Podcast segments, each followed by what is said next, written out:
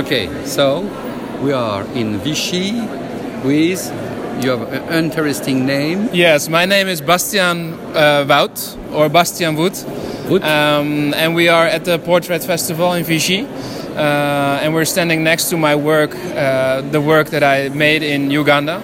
Um, and this work um, came uh, because there's a company in Holland called Marie Stella Maris. And uh, what they do is they sell drinking water. Uh, and with a part of the profit of the drinking water, they are setting up clean drinking water projects in Uganda, in Tanzania, in Bangladesh. Uh, and uh, once a year, they ask a photographer to join them to see the projects and to make personal work. So they don't tell you what to do.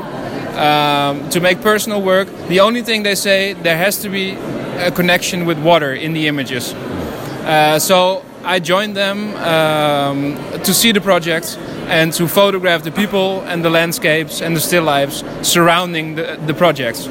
Um, we went only for three days, Short time, huh? Huh. very short time, um, and in three days' time, I shot an entire book.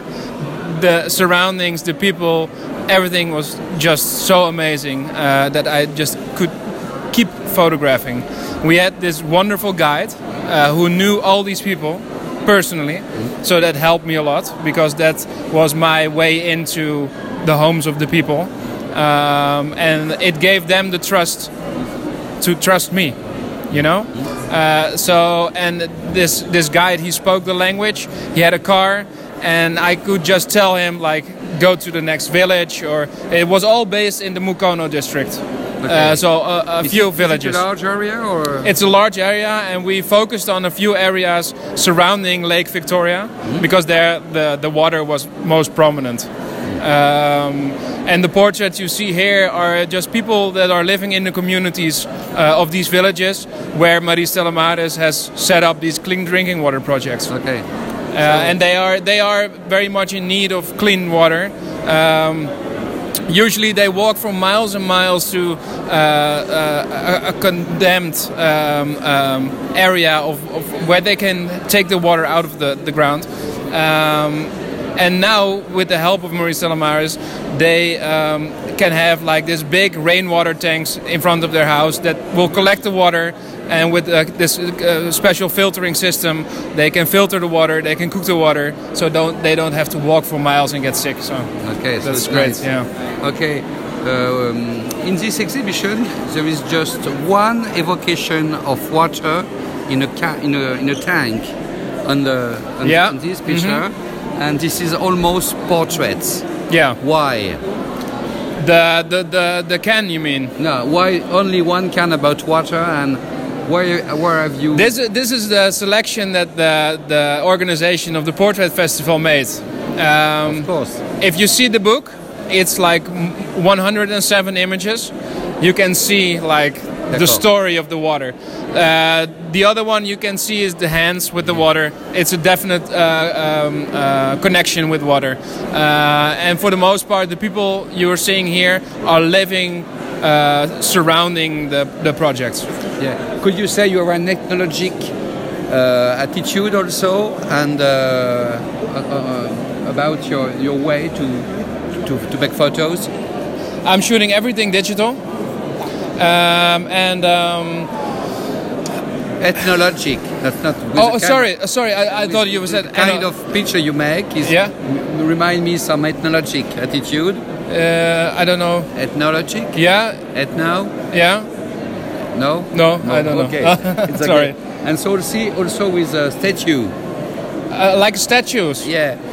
Yeah, I think that's the, that's the way I'm I'm used to working, um, and I love to uh, capture these people not in motion. Well, sometimes I do, but a lot of times I love to uh, take the time and let them standing still and make them statues. So yeah, Thank you. yeah. Thank you. Th- Thank you. Let's not finish. Uh, one more question. Yeah. Yeah. Uh, it's black and white. We didn't see it. We didn't say it. It's black and white. Yeah. Uh, Big frame.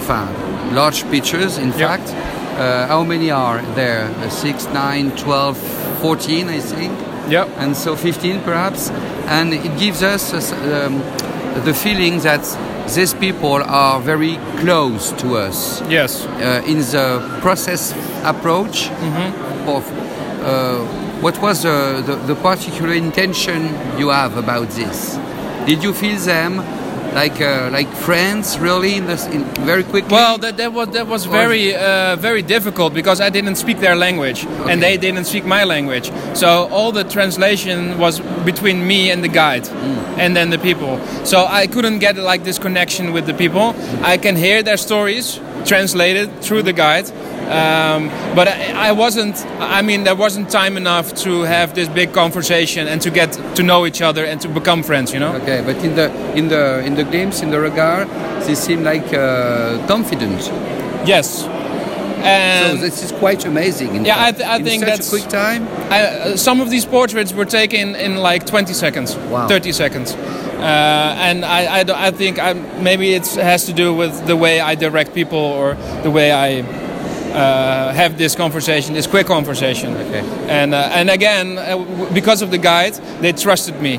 He said, you can trust him. Um, and, and that helped a lot. That's why the people are, were like standing and not like hesitant, like, what are you going to do with the pictures? They said, it's okay, you can do whatever we you want. We are here for you Yes. okay Yes. so thank you it's very nice you. exhibition thank you Thank you so much.